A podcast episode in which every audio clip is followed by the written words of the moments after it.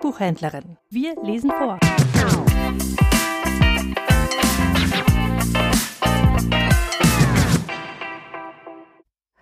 Ein Text von Gerhard Schöne. Klang der Stille. Manchmal liege ich und lausche bang in mich hinein. Kommt das Lärmen noch zur Ruhe? Ist das Schweigen rein? Ist die Stimme schon erstorben, die einst in mir sprach? Kommt ein Same noch zur Reife? Liegt das Feld schon brach?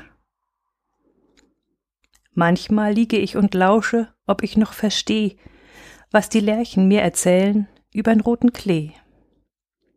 Hör ich noch den Klang der Stille wie vor Jahren heut? Hab mich oft vor ihr verborgen, oft, zu oft zerstreut. Manchmal liege ich und lausche, und dann kommt es vor, dass der weiche Schoß der Erde hebt mich leicht empor.